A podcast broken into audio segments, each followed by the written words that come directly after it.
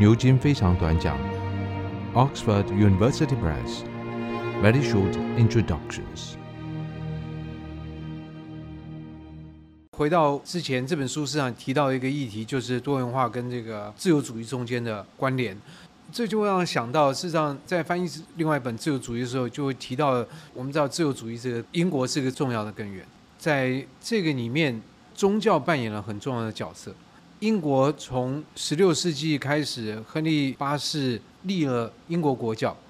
英国国教会这么根深蒂固，绝对不是亨利八世自己的个人欲望的问题。他因为想要跟皇后离婚，然后教廷不准，因为他离婚的公主是西班牙嫁来的，而西班牙是教廷的强力支持者。教廷如果批准这个离婚的话，那他就得罪了他的最大支持者。何况这也不符合教会规定，所以。亨利八世这样的状况底下说：“那那我就另外立一个教派好了。”我们把这个理解成这个是亨利八世下半身的问题这样，但是我觉得绝对不会是这样，因为如果这样的话，那亨利八世死掉之后，那些就可以翻转回来啊。但我们知道短暂的有翻转，玛丽女王，但是我们也知道玛丽女王对于新教徒采取的镇压，使得那个血腥玛丽这件事情深留我们的印象。那也就是说，有些人愿意被玛丽镇压，我还是不改信仰，这绝对不是支持亨利八世离婚的这个决定。这说明了英国在当时的社会反天主教的势力其实应该是非常的大，而且这个冲突持续了非常的久。亨利八世完了之后，经过短暂的爱德华七世那个乞丐王子，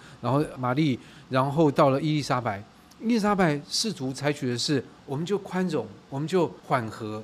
但是他一六零三年去世之后，接下来苏格兰的来的那个詹姆斯一世，他又在搞那个什么军权神授啊，然后。就又把英国的社会可以说给撕裂。那撕裂之后，就是发生了英国内战、清教徒革命这些等等。然后一直到了十七世纪中叶之后，英国对于天主教要当国王百般的阻挠，这使得那个英国的信天主教的王室会觉得很不那个。就好像说，我们今天知道，现在是英国国王是查理三世嘛。假设他不要他的儿子，他说：“我现在推出一个新规定，秃头的人不可以当国王。”那威廉会觉得你不是冲着我来的吗？那威廉就执法，那执法之后，他就说：“就利用弄另外太太是平民的，不能够继承皇位。”那威廉就：“那你不是冲着我来？”这就是当时英国王室的心情。你做什么规定？规定一大堆，你全部都是冲着我，就是你就是不要我天主教来当这个国王。所以最后我们知道是那个玛丽女王嘛，她跟她先生也叫威廉。从荷兰到了英国，我们当然把这讲成一个说啊，这个光荣革命这样。其实某方面来讲，他非常的孬，因为第一个国会在那时候做这个决定，他就是一不要找天主教，二不要找个太强的人跑去英国当国王。当了国王之后，确立的就是说我们宗教宽容。所谓宗教宽容，就是你要信这个教，你有这你的自由；那你要信这个教，你也有你的自由。所以这就是自由主义的开端。很重要的一个，那个那时候洛克就写了一篇叫《论宗教宽容》，就在谈这件事情嘛。所以英国的这个要讲这个多元化主义或者是自由主义这些东西，是可以迁到那个时候。但这个近代呢，你就可以看到，的确就是说，在这段期间，我们看到了英国女王去世之后，有一些大英国协的成员也开始出现抗议。英国女王照理来讲，她是虚位的，她没有实权，她不能够对首相的政策，她只有谏言，她不能够说。我否决推翻他不行，他没有这个自由的，所以这个账能不能算到他他的头上？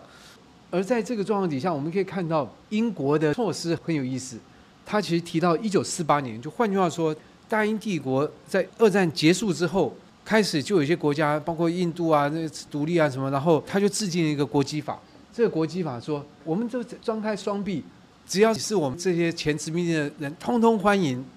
只要你是白的，你就可以来定居。可那你有肤色呢？对不起，你不能来。我们就看到一个很有趣的例子，叫做“疾风号”。疾风号是一艘船的名字，船上所载的都不是白的。他往英国开去，因为这些人听说哇，英国有工作可以做，那我们去英国找工作好了。我们一看工党政府为什么试图阻止？我想应该跟工党 就我们要保障我们劳工的权益啊，我们不要有那个外国人来。影响我们本国的劳工的权益，他试图阻挡，甚至你看，他说还派人去西印度还有印度说，英国没工作机会，不要来。但是呢，到那边人都找到工作，然后写信跟家乡人讲说，哎，这边很多工作，你们赶快来。所以那些人又来。而这个东西也的确提到了，在二战英国，我们知道虽然没有被纳粹占领，但是他被轰炸的也蛮厉害。然后他的这个百业萧条，然后事实上英国经过两次世界大战，我觉得元气是大伤嘛。所以呢，我民间就有这个需求，我就是需要工啊。那英国人不够怎么办？我们当然是从外面人找啊。那外面哪里人呢？那就我们前殖民地的这些人来。所以这些人就是到了英国来工作，白人就去做。更舒服一点的，收入更高的，然后我们不想做的，又热又累又晚又什么的工作，我们就给那个有色人种来来做。所以这就是英国在战后发生的第一个状况。再来呢，其实这边可以看到了，一九八一年的国籍法终止了属地主义，也就是说，你若怀胎几月，你跑到英国去出生没有用，你生下来的小孩还是不是英国人。然后再来，其实你可以看到一九六六年的这个内政大臣呢，他提的话，我觉得非常有意思。他提到了融合这件事情，他提到就是说，你融合，但是他也不希望他们丧失本来的民族特色跟文化。他不认为英国需要一个熔炉，然后用刻板的印象当中的英国人去做一系列的影本。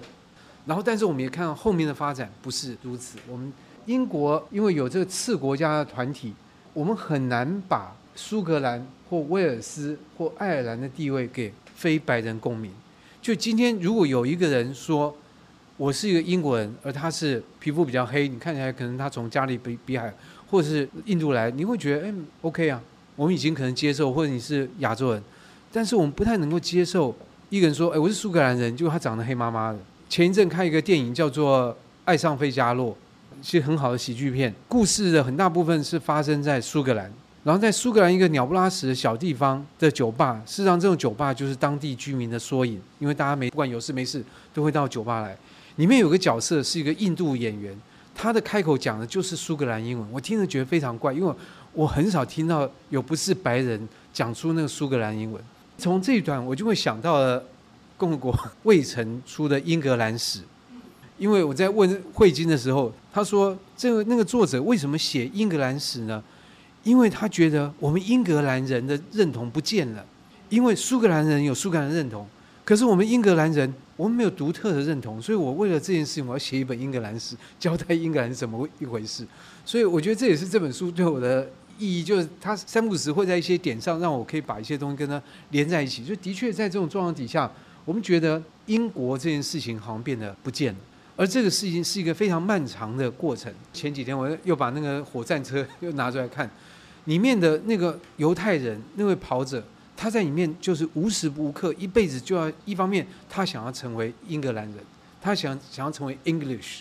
二方面他希望自己表现得比 English 还要更优秀，甚至还更像 English。在那电影面，就安排这个主角唱了英国十九世纪作曲家写的一一首歌的某一个段落。那一首歌的那个段落在电影面出现的，就是唱的那句歌词，就是 “I am an Englishman”，就我是一个英国人。就这是一个帝国漫长的融合的过程，因为大家都希望能够成为那个英国人，然后能够得到他们希望有的这个认同。这样，当然底下就提到了，特别是在一九八零年代，我们知道那时候是柴契尔夫人执政。照作者的讲法，一九七九年柴契尔夫人执政，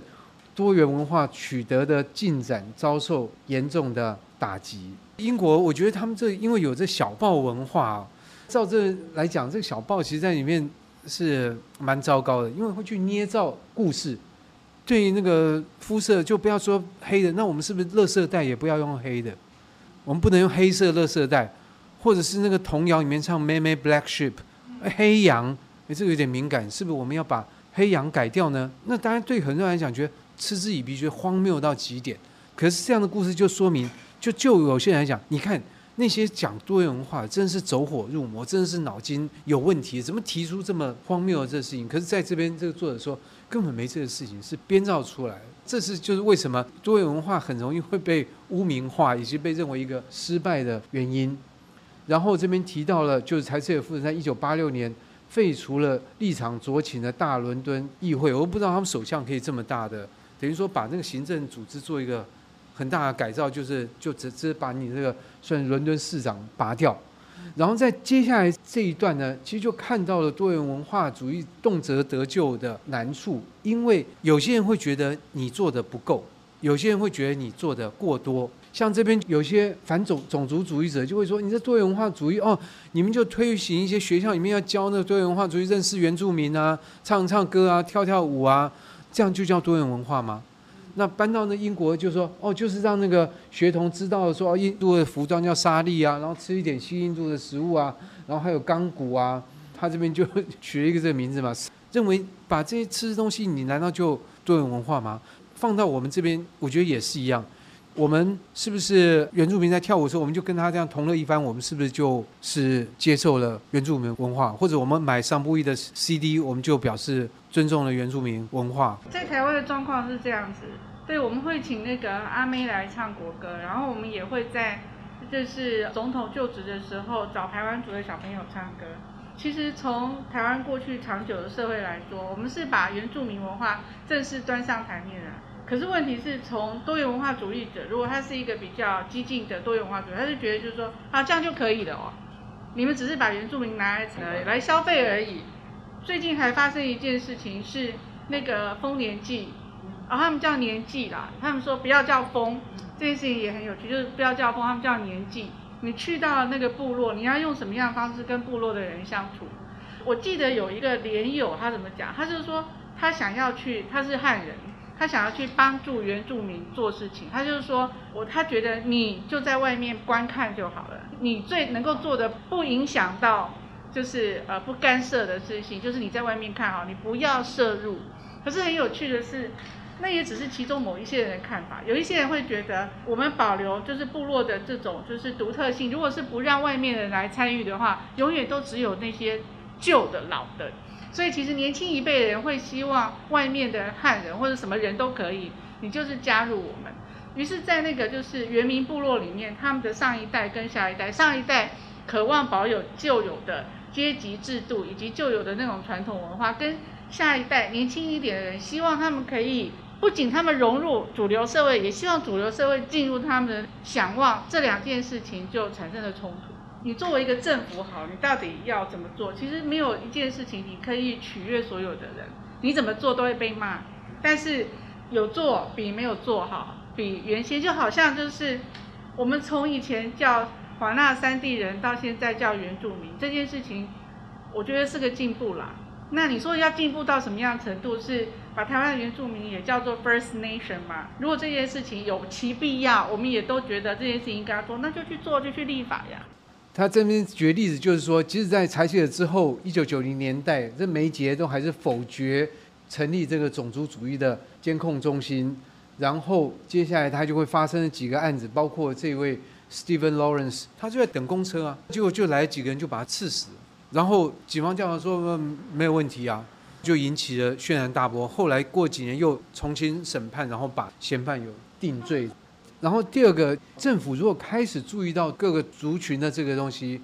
然后可能也会有一些政策利多来去争取他们的认同，或者是为他们服务。但是这边也提到，就是少数族裔也会意识到说，哎，我们其实是有选票的，我们可以投票来影响，但是也会造成这些族裔本身发生内部的冲突跟分裂，因为这里面一定有些人拿了好处之后，结果他就越来越替，比如说英国人说话或政府说话。对于里面有些人非我族类的，或者是跟我比较疏远人，我就不太照顾，然后反而会造成内部的成见更深。这边他就提到了一个震惊的英国社会，在一九八六年发生的两个十三岁的学生，一个加害者，一个受害者。其中这个加害者呢，他的家庭就是我出身白人的劳工家庭，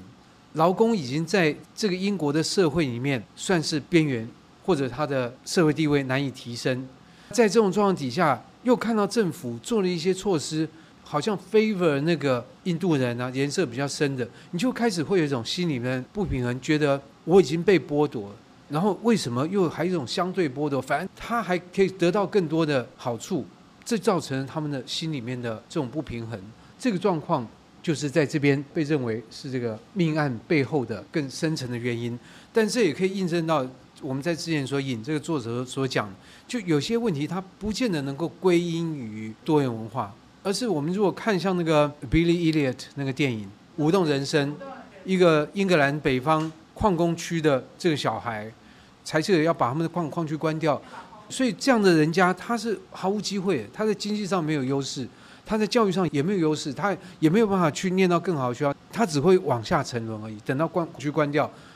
没有当矿工的这些小孩，他们要去做什么？这时候你看到说，哎，有人好像呃，因为这样政府给他们住房或教育什么津贴或补助，你就会心生不平。但是即使没有这些印度人，他还是不会翻转这个结构，于是就会做这种错误的这个归因。对不起，我就插嘴一下，我们讲一下那个我们共和国另外有一有一个出版社叫八旗，然后他们曾经出过一本书叫《绝望者之歌》，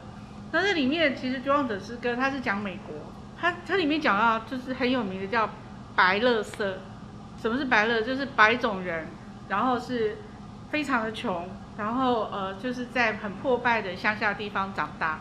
这件事情从那个作者的角度，就那他是一个就是绝绝望者之歌是一个真实的故事。从他们这样子的白种人来讲，城市里面的那一些黑人，只是因为肤色，于是他们就有得到了就是补助，然后他们可以就是有比较好的受教育的机会，他们还会被保障。可是我们这些在这个破败的穷乡下长大的这些白种人，我们并没有因为我们是白种人而就是说得到好处，我们反而因为我们是白种人，于是我们被惩罚。那这些人其实他某种程度来说，他形成了就是川普之所以会选上了那个很重要的利基。我记得在川普选上那段时，我的很多就是在台北的同温层里面的支持多元文化主义的，也认为就是说。呃，人权问题里面是跟种族有关的人，他们都很不要说眼睛都碎掉，他们心也碎掉了。他们就会觉得，为什么美国人会这么的愚蠢，选上了那个就是川普的？可是我觉得像《绝望者之歌》这样的书，其实回过头来是要告诉我们，有些时候美国那个内政问题不是种族问题而已。我并不是说不是种族问题，它其实也是阶级问题。然后我举一个例子，因为。嘉恒举的那个《舞动人生》，讲那个英格兰北部那个矿区破败了的故事，而且这件事情也是真实故事，就是因为美国的黑人可以在念书的时候有补助，于是呢出现过这样子的案例，有一个女生，她明明是白种人，可是他从十几岁的时候开始念书的时候，他就假装他自己是黑人，然后就这样子一直到他年纪很大，他甚至于还曾经是什么黑人权益的。就是那个理事，直到后来才被踢爆。那这件事情很有趣，就是说，为什么有人明明是白种人，在美国这个社会里面，白种人是比较占优势的，他却必须要去假装黑人？这就是制度性的，因为必须要给黑人好处，就是匡正过去历史的不不正义，给了黑人的地位。可是这件事情就使得这件事情变成可以寻租。当我是一个在社经地位上面比较差的白人的时候，我就会透过我假扮成黑人这件事情来取得本来应该是黑人得到的权益。那这件事情到底好或不好？我觉得其实可以讨论。我并不是说黑人不应该得到就是补助，可是问题是那那些就是 white trash，你要怎么去解决他们的问题呢？这事情可能也许要两边一起看，并不是说好，我为了要再把它搬回来，于是再把对黑人的。补助或者是对黑人的就是优惠措施给取消。以上单元由数位传声制作。